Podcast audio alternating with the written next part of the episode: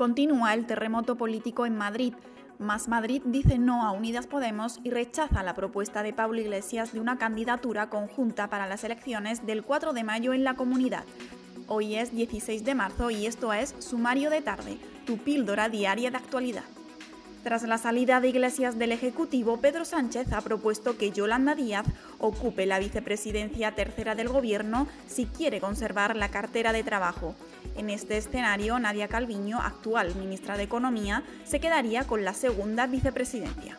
Seguimos con el desconcierto tras la suspensión de la vacuna de AstraZeneca tras varios casos de trombosis. A la espera de unos resultados concluyentes, la Agencia Europea del Medicamento no ha querido este martes especular sobre lo que podrían ser las conclusiones de la investigación y ha defendido que sus beneficios contra el coronavirus superan sus riesgos.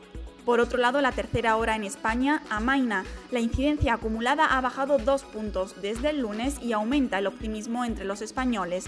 Un 44% considera que lo peor de la pandemia ya ha pasado. Para terminar, hallazgo histórico en Israel. Arqueólogos han dado con un pergamino bíblico de 2.000 años de antigüedad. Lo han encontrado en el desierto de Judea, en el sur de Israel, y las autoridades lo han calificado como uno de los descubrimientos más importantes desde los manuscritos del Mar Muerto. Soy Lidia Ramírez y esto es todo por hoy. Hasta mañana.